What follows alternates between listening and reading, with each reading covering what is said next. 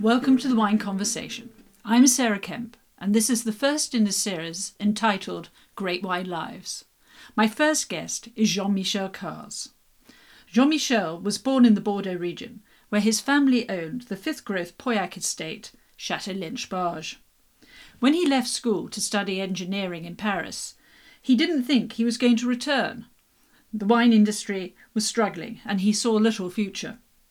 However, he did return and was a leading figure not only in implementing modern wine techniques, but also introducing Bordeaux to wine lovers all over the world.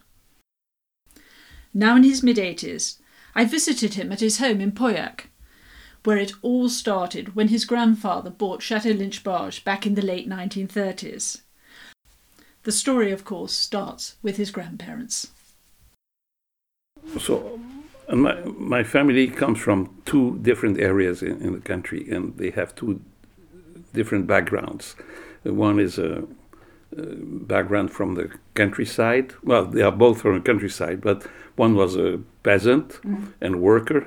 He came from Ariège in the Pyrenees, and they were uh, season seasonal worker. You call, yes, you call seasonal worker. season yes. worker in the the end of the 18th century. They used to come in winter uh, while the, the, the weather in their mountains were very hard, very very cold, and they would come here to work in the vineyards, uh, and they would go back in there uh, to, to take care of their sheep in, uh, and goats in uh, in April or May, and they were used during the winter especially to, to plant. They were specialists in planting vineyards. And there was a lot of plantation done in the second half of the 19th century. And a lot of, a lot of that plantation work was done by people from Ariège. And they, they had a special name. They were called the Montagnols, from the Montagnol, from the mountain Montagne, which means mountain. The Montagnols. And there were many of them in the area that would come every winter. I read somewhere that in Saint-Estèphe, in the village of Saint-Estèphe, around 1880, there were in the winter almost a thousand montagnols working in the vineyards and planting the vines.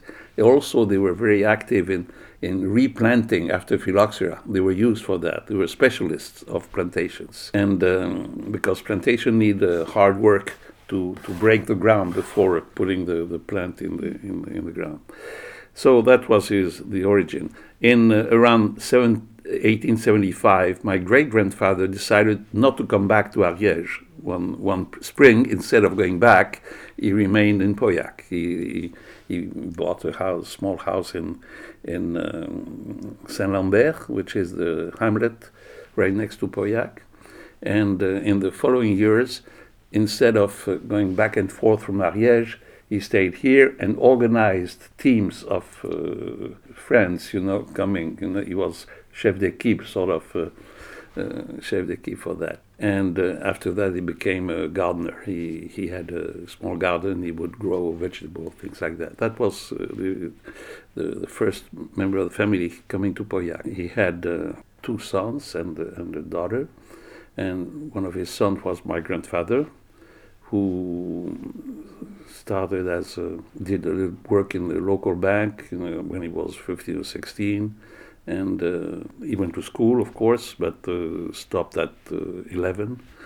And then eventually he enlisted in the army, and um, eventually, when he went back after several years in the army, he went back to Pauillac and uh, started to work in a bakery as a, as a worker, you know. And uh, the baker had a daughter and uh, they fell in love, and he married the baker's daughter, and he eventually became a baker himself. And then there was First World War, which uh, took him to go to war for four years. Luckily, he came back alive, and with a lot of experience. Like uh, many of his friends, the World War One was um, a huge melting pot for young people coming from the French countryside. A lot of uh, thousands, thousands of, of young men who had never come out of their village, you know, had to mix with other other young men coming from other regions of France. So they learned a lot. You know, they, this is a very important uh, side effect of the war. It's a, it's a positive side effect, one of the very rare side effects of World War One. But definitely, it it opened his mind probably to some new uh, ideas or ambitions. And uh, when he came back, he in uh, 18 1918, he, he resumed his work as a, as a baker.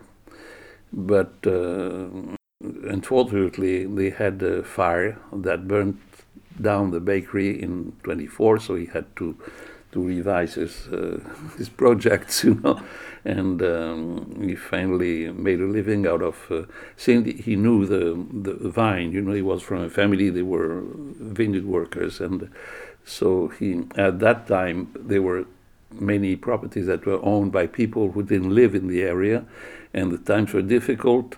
So he would uh, offer to run properties on behalf of uh, someone. You know, so he had several customers and uh, several properties he would take take care of.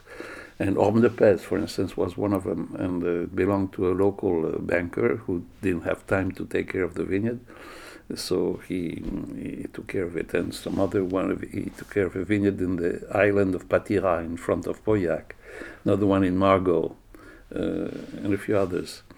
And uh, eventually, he became well known in the in the business, in the in the wine uh, business, because he was probably good at what he what he was doing. And uh, General de Vial who was the owner of Lynch-Bages, which was going through a very difficult time, like other uh, vineyards of the area during the Great Depression, asked him to take care of uh, Lynch-Bages if he could. And the, the, the terms of the deal were that, uh, that was 1933, terms of the deal were that uh, he would become a farmer of Lynch-Bages, uh, that he would rent Lynch-Bages from uh, General de Vial, with uh, zero rent, but a condition that he wouldn't ask for any money and keep, still keep the wine in production, the vine in production. and so the general was happy that he was he had gotten rid of uh, a burden, you know. So his first uh, vintage at Lynch-Bages was in 1933, and uh, there was no market at the time. It was really the, the, the bottom of the, the depression. And he was lucky enough to, to find a, a buyer, which was the Maison Cruse in Bordeaux, who bought the whole crop in 1933. And uh, always heard my, my grandfather say that uh, Cruse uh, saved his life at the time. And probably we would be here today if, uh, if uh, Cruse didn't buy the 33 Lynch-Bages.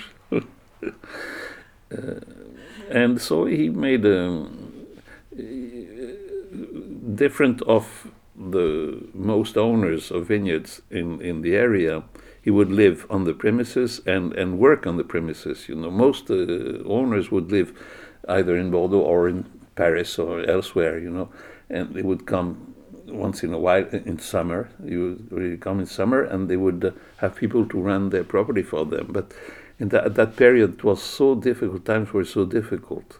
Uh, to give you an idea of the troubles they went through in, uh, uh, I always say that uh, between 1929 uh, and 1939, that 10 years period, there are 18 classified vineyards in Pauillac. Out of them, 15 went bankrupt. 15 out of 18. The only three that uh, remained uh, in the same hands were Lafite, Latour, and Mouton. All the others had to be sold, sometimes several times during that period of 10 years. It was really a, a terrible depression. And of course, in um, 39, he actually bought. Yeah, because the, after a few years, uh, General de Vial uh, so that he he could manage the situation. So uh, so he, he thought he could get rid of the property. So he wanted to sell it. So he offered to sell it in in Bordeaux. He asked the the broker uh, Lawton to to find a, a buyer for Lynch-Bages, and after two years he couldn't find one and uh, nobody wanted to buy a vineyard. Everybody wanted to sell, no, no, no buyers and my grandfather offered to, to buy uh, for a very reasonable price, as you can imagine. And after having resisted for a, a, while, the general finally said yes in 39. So he bought it in 39. The general had, uh, had uh, sold all the furniture of the house. Uh, so the, the, the vineyard was down to 38 hectares, was very small vines had not been replanted from the phylloxera times. You know, it was uh, it was really dilapidated. The the facility, like others in the area, they were they were all uh, old. They were dating back from before the phylloxera. Most of them. Uh, the the last uh, investment period in in the Medoc was in the in the 1860s. You know, so between the 1860s, 70s, and and the mid uh, 20th century, absolutely zero had been done to maintain the, the facilities, the buildings, the equipments, and all that. So it was. It looks a, a great deal today, but at the time, uh, it, it was uh, it was a different perspective. Anyway, uh, he so he got a, a small vineyard facility and a house without furniture. So since he wanted to live at least in summer because there was no heating, no running water, uh, he wanted to use the house in, in summer. Uh, he needed a little furniture. There was another chateau in Pauillac. It was for sale, but without vine. There was zero vines. It was Croizet-Bages. They had been separated from the chateau, but the chateau was full of furniture. So he bought the chateau for almost nothing. They took the furniture to, to use at Lynch-Bages.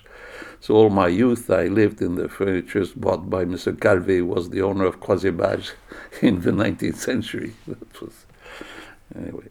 So it was a uh, difficult times, certainly difficult times. At the same time, he was uh, running Lynch-Bages. He also bought Orme de Pez at the same time. That had been running for the uh, on account of somebody else, of Mr. Alibert, and uh, and uh, also he started to. He had learned the lesson with the fire of the bakery. He was he had no insurance, so he had learned that insurance was a good thing to have. You know, so he started to sell insurance in in the late 30s, he started to sell because there was no insurance uh, person in Pauillac. There was nobody. Uh, there was no insurance office in Pauillac. You know, so so as he thought, he was it was a good thing to have. He said, "Why?"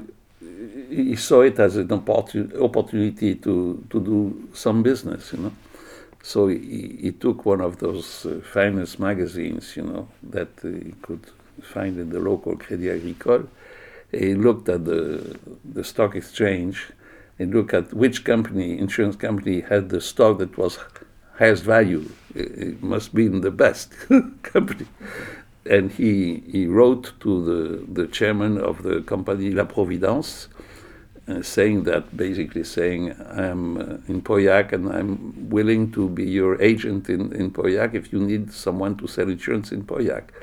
And uh, after a few weeks, he, he had someone visiting him, you know, coming from Bordeaux, seeing who was that guy had written to the president of the company to offer to work for them.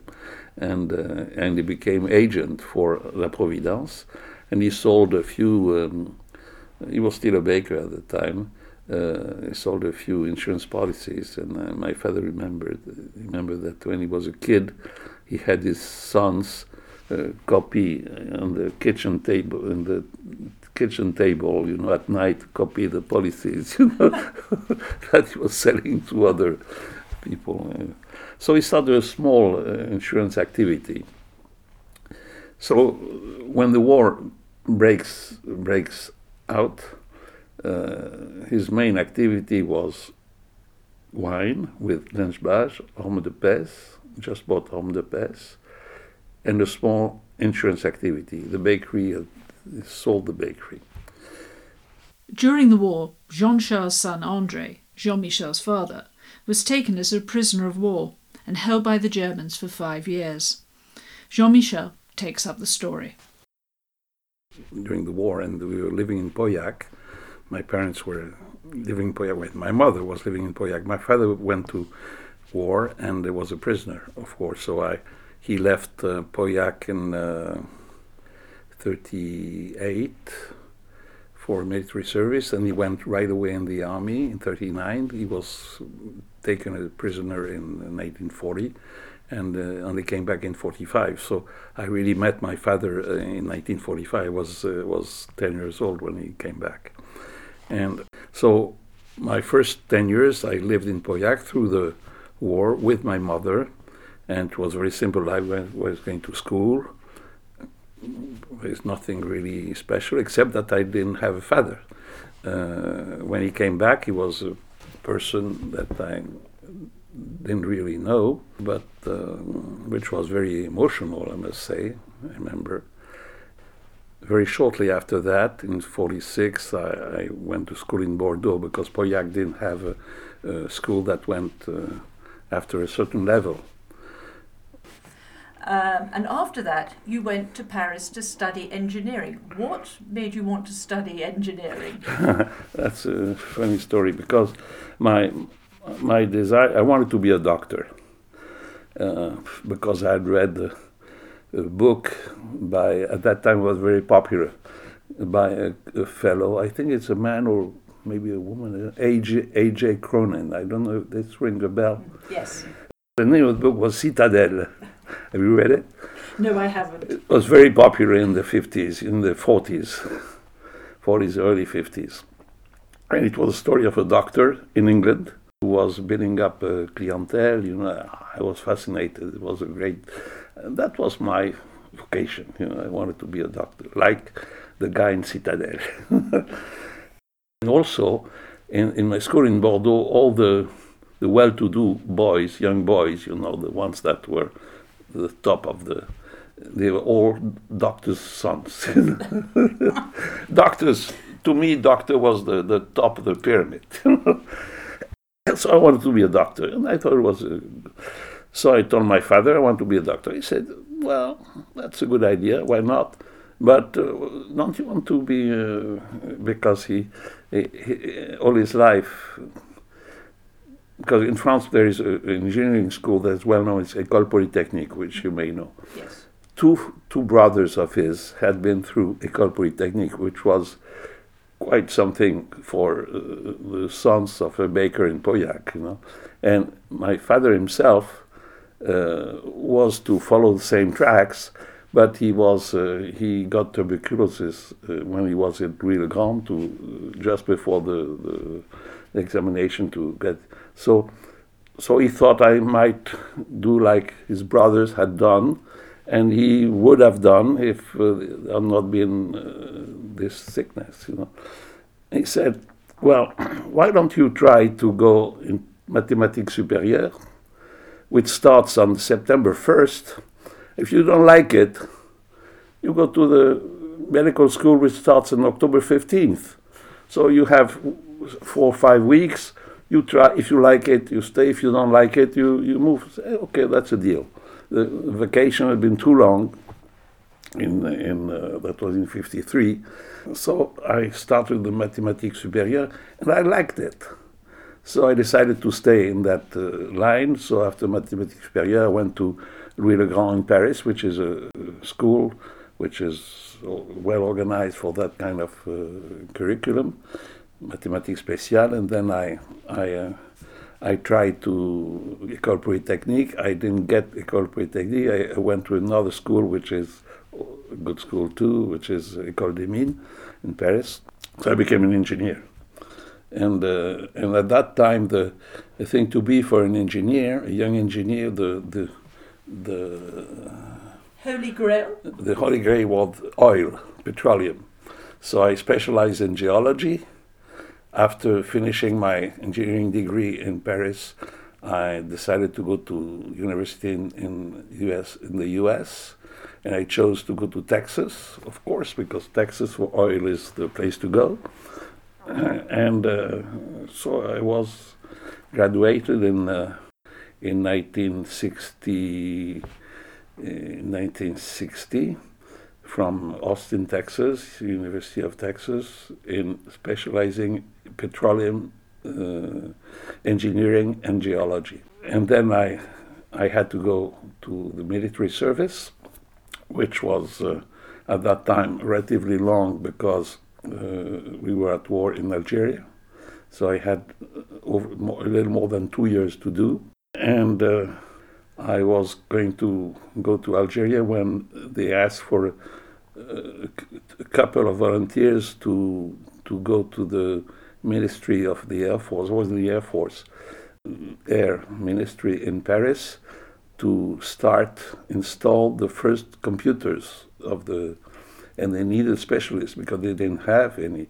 So I never seen a computer in my life, but uh, I had a, with a friend who was a chemist. I remember we, we raised our hands, and and we were nominated. We were sent to Paris instead of going to Algeria. We we went to Paris and we started to. We were a little embarrassed because we were hired as specialists of computers. We never seen a computer in our life. So, but the first thing they did, nobody knew anything about computers. The first thing they did is sent us to IBM to to to for a course on computers. So so I was comfortable. So I, I learned about computers very quickly, and uh, and then for two years I, I, I went to do some programming work on the first uh, computers in the first IBM computers that were delivered to the in the country actually in France. So it was fascinating, and when I was freed from the Air Force, it was in '62. I looked for a job in my field. I went to the oil companies and the geophysical uh, companies and all that but the problem was that the oil in the French oil was in the Sahara Desert, and the Sahara Desert was lost you know, to the Algerians. So I couldn't find a job. The only thing I was offered was a job in uh, Patagonia, I remember, and one in, in the in the Gabon, you know, in Central Africa, you know, a, on a barge in the in the forest. It was uh, not really my my thing. So at the same time, uh, IBM was hiring just anybody in sight, you know. And I was uh, a rare thing, you know, a man with uh, some knowledge of computers. You know? so, so I was offered a job with IBM. So I went with IBM. I was very, very happy to do so.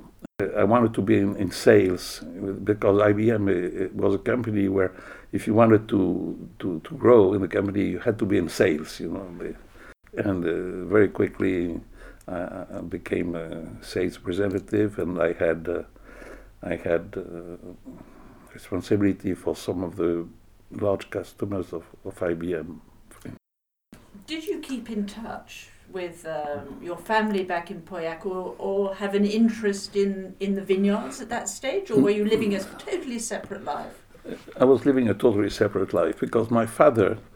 Uh, my father actually, when he came back from uh, Germany, Lynch-Bages and Orme de Pez, which were our vineyards, it was my grandfather who was taking care of them, and they were not doing well. The, the times were difficult. There was no room for two.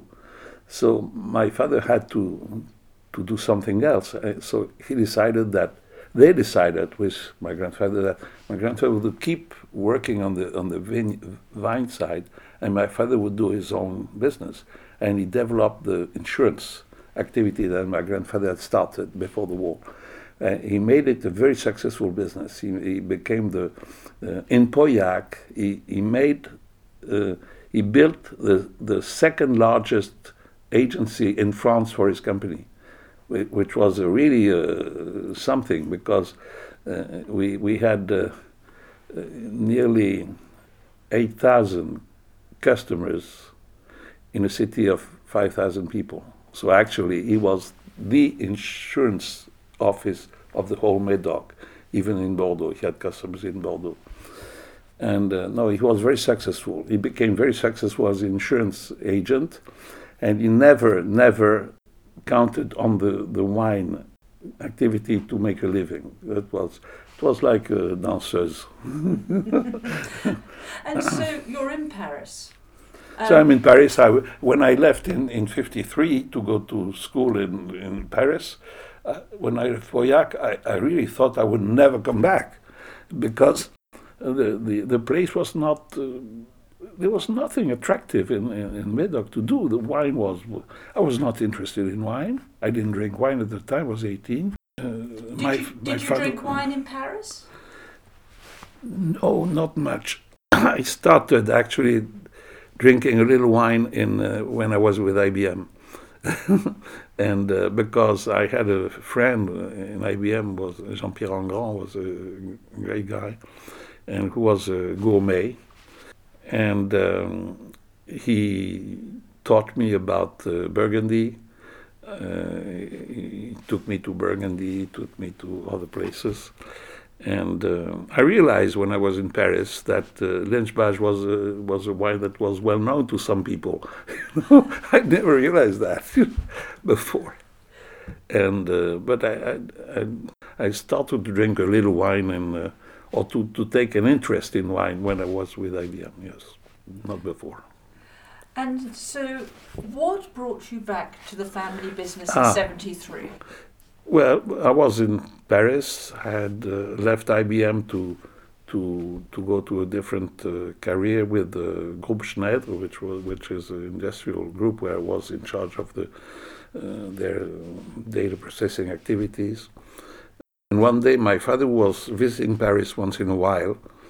I had been married in in the meantime in '68 and uh, had uh, four kids, three at the time, but uh, later four in 71, my father, who was visiting Paris once in a while to go to, to see the insurance uh, headquarters, and we were having lunch, uh, that was in 71, tells me uh, things are going a little better in the wine. The problem is your grandfather uh, is really not well. He is over 90.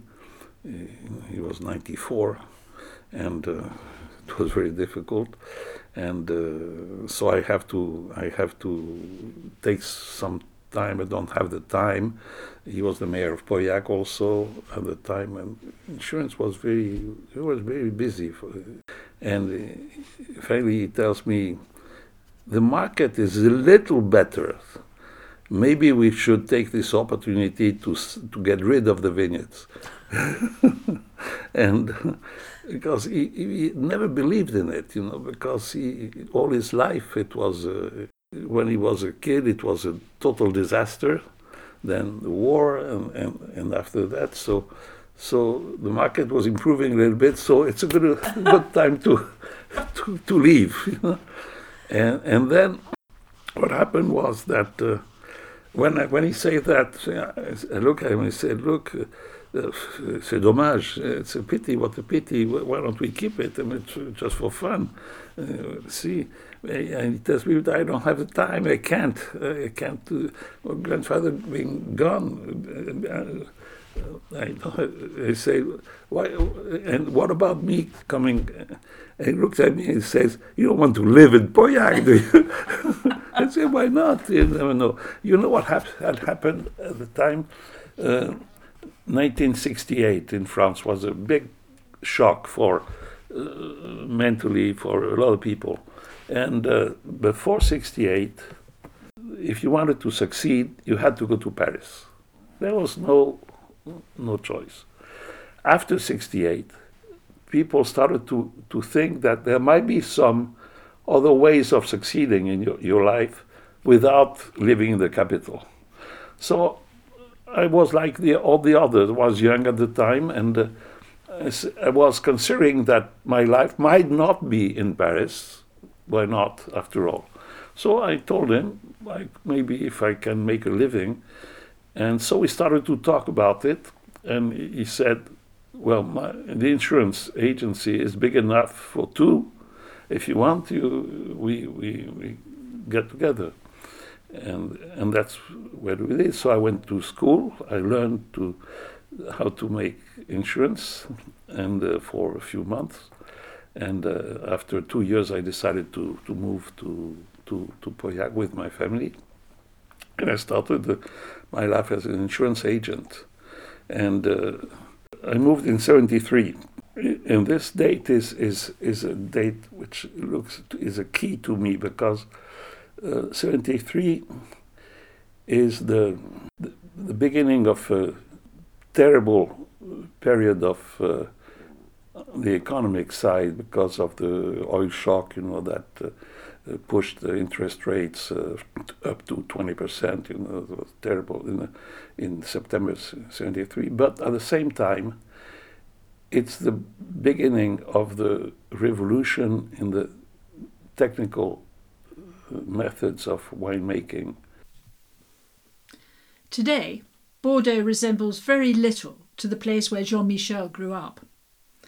I don't expect his family ever imagined that a case of Chateau Lynch Bages would go for over a thousand pounds on release. The big change started in the early 70s with the technological revolution in winemaking and an opening up of markets in America and around the world. In episode 2, I talked to Jean Michel about his return to the family estate in 1973, the beginning of a new future for him and for Bordeaux.